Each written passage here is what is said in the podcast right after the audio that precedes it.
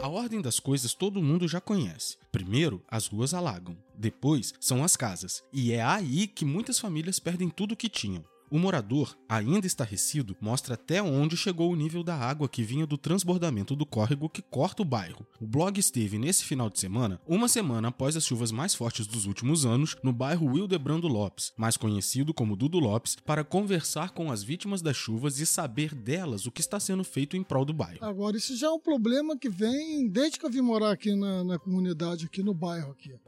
É, o próprio bombeiro derrubou o muro aqui porque a água não tinha passagem para onde ir.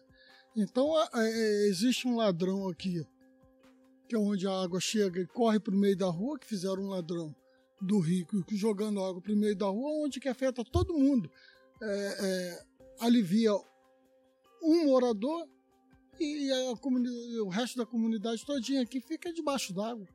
A água subiu tanto que a ponte está interditada. Mas agora, com os níveis voltando ao normal, é possível perceber também a quantidade de lixo jogada no córrego. Então, essa chuva do último sábado foi uma das piores que nós já, já tivemos aqui né, na cidade, claro. E a enchente do bairro foi a pior que eu já vi. Eu, tô, eu sou morador do bairro, sou raiz do bairro, moro há 50 anos aqui e foi a pior. Com certeza foi a pior que nós já, já vimos passar aqui no nosso bairro. Aqui. E há quanto tempo, mais ou menos, você já vem enfrentando problema com enchente aqui? Esse aqui desde sempre, né? Porque esse aqui é um local que tem um entroncamento de duas valetas da vala da cidade. E o que acontece? E no, não, numa rua aqui que tem um ladrão, essa, ela passa direto pela rua e então ela alaga essa rua toda. A gente tem aqui um pedido até para fazer um manilhamento aqui, para a gente fazer um como se fosse um ladrão para evitar esse tipo de coisa aqui. E na verdade o que acontece é dessa vez agora a gente está muito feliz porque está chegando aqui uma ajuda para a gente aqui, sabe, um, um, pedido que é nosso antigo de fazer uma limpeza do bairro, tirar esse bambuzal que está sendo tirado aqui agora aqui.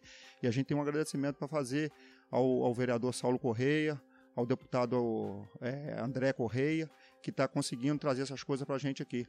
E muito feliz mesmo, os moradores aqui estão tá agradecendo isso e nós estamos de porta aberta para receber tudo de bom que poder vir para poder ajudar a gente aqui, irmão. As máquinas já estão chegando para o início dos procedimentos que visam cessar as enchentes no bairro. Enquanto isso, o blog segue de olho e atento para todas as melhorias que forem feitas por lá.